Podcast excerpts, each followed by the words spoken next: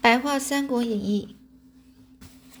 那之后呢，这个刘备呢，他就从这个狄鲁马这帮助之下呢，逃死里逃生啊，成功的躲过了这个蔡妹的这个追杀之后呢，继续就策马而行哦，一直到太阳快要西沉的时候，看到一个坐在马背上的牧童。他的口中吹着短笛，迎面而来。看着牧童逍遥自在的神情，刘备忍不住感叹说：“哎呀，如此狼狈不堪的我，实在远不如一个小牧童啊！”当牧童逐渐走近，呃，这个刘备呢也停下来。哦，这个当牧童逐渐走近的时候，这牧童呢也就停下来，然后看着这个刘备就说。莫非您是破黄金贼的大将军刘备吗？刘备就大感惊讶，说：“你怎么知道我的姓名呢？”没想到在如此偏僻的小村庄，竟然会有牧童认识他。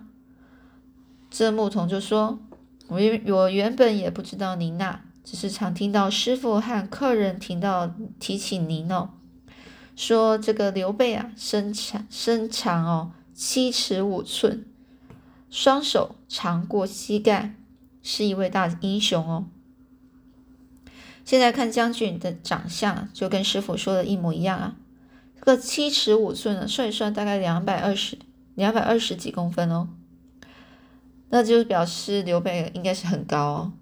但双手长过膝盖呢，长得是蛮现在人可能会觉得蛮奇怪的。刘备就问。不知你的师傅是谁呢？这小牧童就说：“我师傅是司马徽，大家都称他为水镜先生。”这刘备又问：“你师傅住在哪呢？可不可以带我去拜见他？”小牧童他就带着刘备往前走，到林中的一处庄院之后，刘备正要下马，这时候一阵优美的琴声啊，哦，刚那个那种琴哦。琴声传出哦，刘备就急忙制止小牧童，先不要去通报，自己则在门外驻足倾听呢，就在很专心的听哦，听着音乐。后来琴声忽然停了，一位笑容可掬的人走了出来，牧童就对刘备说：“这位就是我师傅水镜先生。”刘备看到这个水镜先生。整个人啊是气宇不凡哦，连忙行礼哦，气宇不凡哦，就是讲这个人呢外表整个气度看起来就很不平凡啊。水镜先生却不答理，只是引着这个刘备进屋，并说：“阁下今天很侥幸，能逃过一劫。”刘备听得再次惊讶不已。进到屋内，屋内呢，刘备见到架上堆满了书卷。窗外种满松竹，石床上放着古琴，这显得呢整个清气飘然的感觉哦，很清明哦，清明有那种飘然，就是有种神神啊出现那种飘飘然的感觉。当这个宾主坐定后，哦，也就是说，当这个客人跟着主人啊都坐好之后，水晶先生就问：“阁下为何而来呢？”刘备就说：“偶然经过此地，被小兄弟认出，因而有幸拜见尊严哦，也就有很有荣幸啊，去看您的样子啊，跟你见面啊。”水镜先生就笑着说：“阁下不必隐瞒，我看您的气色就知道您是逃难到此的。”刘备不好意思再说谎了，就说：“被蔡瑁哦，蔡妹呢，这个追追杀的这一件事啊。”水镜先生就说了：“久仰大名，但为何阁下到现在仍是落魄潦倒呢？”哦，这个是落魄潦倒的意思，就是想说这个人呢很穷困啊，非常失意啊，不得志哦，没有得到他的志向，没有得到他的的志愿啊。刘备这时候就感叹哦，可能是我时运不济吧，才会如此。哦，时运不济，就说。我这个这个人的时机运气都不好，做什么事都不顺啊！哦，时运不济啊。这水镜先生就说了：“我看不是这样吧，实在是因为阁下缺少辅佐的人才。”这刘备就说了：“在文的方面，我有孙乾、米竹、简雍；武的方面有关羽、张飞、赵云，他们都对我忠心耿耿，也都是贤能之士。怎么说我的左右没人才了呢？”这水镜先生就开始帮这个刘备分析啊，关羽、张飞、赵云确实是万人难敌的将才呀，但还没有真正发挥他们的长才。至于孙乾、米竺、简雍，他们呢就只是白面书生啊，算不上是什么经纶济世的人才啊。这白面书生的意思，就是说只是年轻啊，缺乏经验、见识浅薄的读书人哦。经纶济世的人才算不上哦，也就经纶济世的意思，说治理国事啊，拯救整个大局哦，也就算不上是什么可以治理国家、拯救大局势的人才啊。刘备一听呢，赶紧就说。哎呀，刘备愚昧无知啊，还请先生指教啊！愚昧无知就是啊，我自己真的是太笨了，你就跟我说一下，有什么事情可以建议我的吗？刘备听到这里啊，就说，嗯，呃，这个，哦，这史进先生呢就说了，现在天下奇才都聚集在这里，阁下应该速速前往访求人才才对呀。这刘备就听到这里呢，就赶快就急忙就问了：“奇才在哪呢？又是哪些人呢？”啊，卧龙凤雏这两个人，阁下只能得到其中一人的帮助，就可平天下了。哦，这水晶先生就这样讲啊。卧龙哦，跟凤雏这两个人啊，这刘备又追问呢：“卧龙凤雏是谁呀？”这水晶先生啊。避而不答，也就是说就没有讲了，只是拍手大笑说：“好好，现在天色已晚，将军可以在此暂暂住一晚，其他的明天再说吧。”当晚呢，这个刘备是辗转反侧，辗转反侧就是有心事啊，在面在床上啊，在翻来翻翻去，床上翻来翻去，他心里就一直在等着第二天啊，想急着等着第二天天啊。亮啊，天亮，想要将这个这个卧龙凤雏究竟是谁啊？问个分明哦。但后来却因为赵云啊，突然找到了这个刘备，并请刘备要赶快尽快回新野这个地方，以免这个蔡瑁派兵呢攻打新野。所以刘备只好先辞别了水镜先生，急忙赶回新野。回去后，大家都知道是狄如马救了刘备。都啧啧称奇哦，啧啧称奇的意思就是说，大家觉得哇，很惊讶，不停的就赞美啊。这时呢，孙乾建议这个刘备就写封信，向刘表报告整件事的始末根由。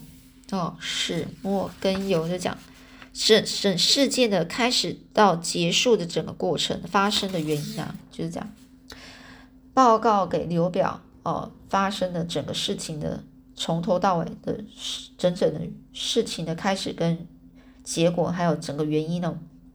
接到了刘备的信呢，刘表刘表呢才知道刘备为什么会在宴客中丢下客人逃走，于是就派儿子刘琦和孙乾啊一起来到了新野，向刘备请罪，请罪就跟他说道歉啊。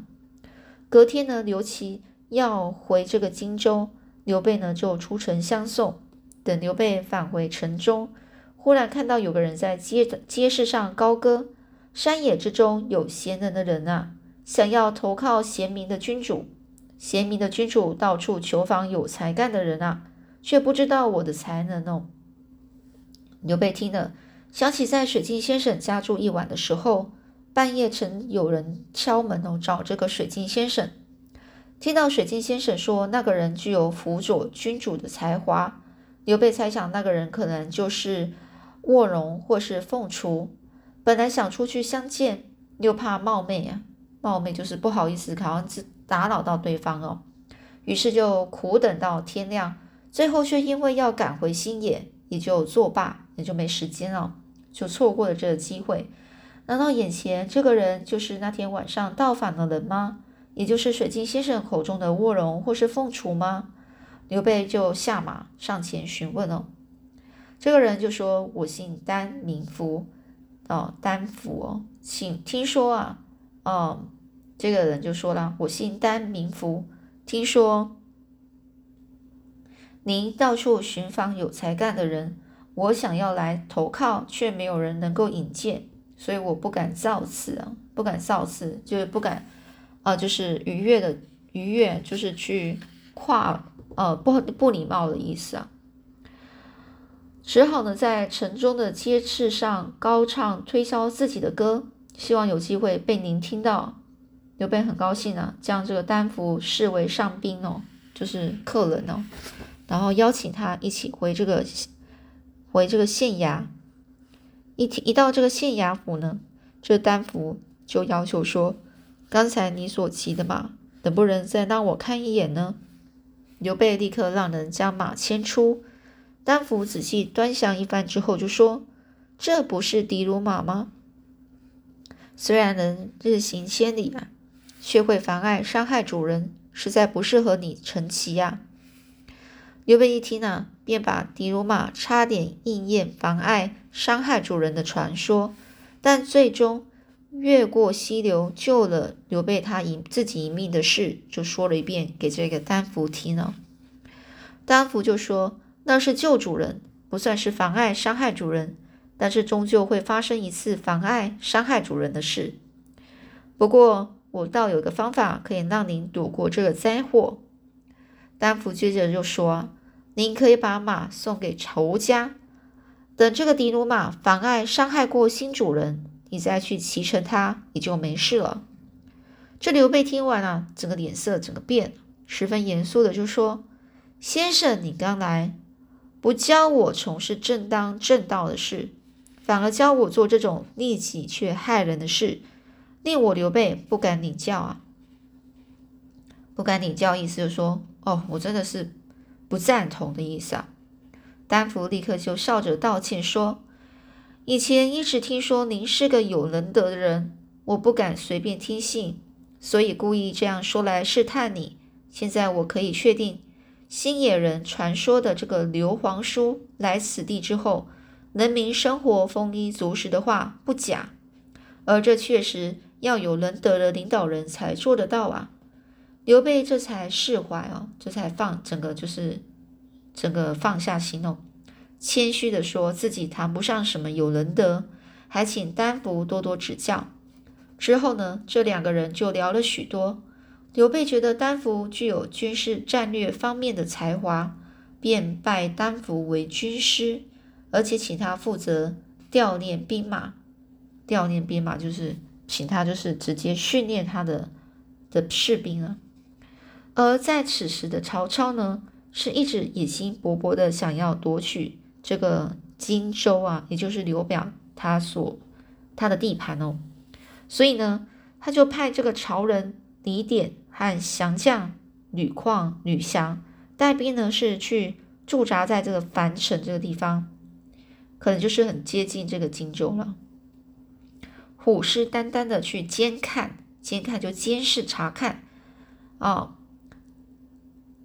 刘表还有刘备的所有的一举一动，也就虎视眈眈的意思，就是讲说，就像老虎啊，你凶狠的就要看着、注视着。那这是代表一种有不好的的的意图啊，不好的想法，还有目的。那结果呢？曹仁就听说刘备在新野招兵买马，就很怕他的军事力量逐渐强大。就在这个降将吕旷、吕翔的这个怂恿下，怂恿就是给他那个，就每天在那边讲啊讲啊，让他就是。就是要出去去出兵攻打新野哦，每天跟他讲讲讲久的哦，就跟他分析啊，怎么样哦，你要怎样怎样哦。讲完之后啊，好吧，那我就这个与这个曹曹仁呢，就嗯，那就决定要去攻打新野。刘备得到消息呢，便和丹福呢商议怎么退敌的计谋。丹福认为啊，不可以让敌军啊进入陷境，建议要兵分三路。关羽和张飞从左跟右包抄，刘备自己和赵云从正面迎敌，便可以轻而易举的破敌呀。刘备是按照了丹福所说的来调兵遣将，让赵云和张飞成功的刺杀了曹军将领吕旷跟吕翔，击退了曹军，最后大获全胜。